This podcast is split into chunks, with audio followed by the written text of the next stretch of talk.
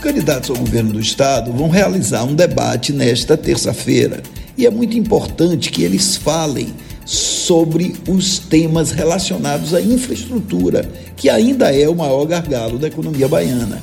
É muito importante que eles digam quais os projetos que serão prioritários. A FIOL, por exemplo, tem dois trechos que ainda estão necessitando de recursos para sua conclusão. E é uma ferrovia importante, pois liga o leste ao oeste da Bahia.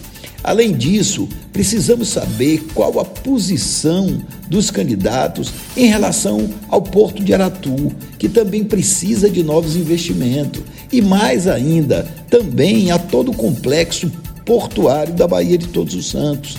Isso sem falar na ferrovia Centro-Atlântica, que é a única ferrovia que liga a Bahia e o Nordeste ao Sudeste do país e que nesse momento está sendo avaliada para uma nova concessão, sem que sejam apresentados os investimentos que o concessionário vai fazer na ferrovia.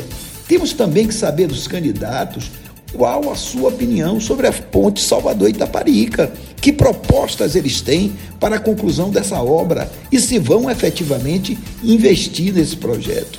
E mais ainda, precisamos saber o que será feito com a concessão da Salvador Feira, uma estrada que está emperrando o desenvolvimento do Estado e que tem poucos investimentos pela concessionária.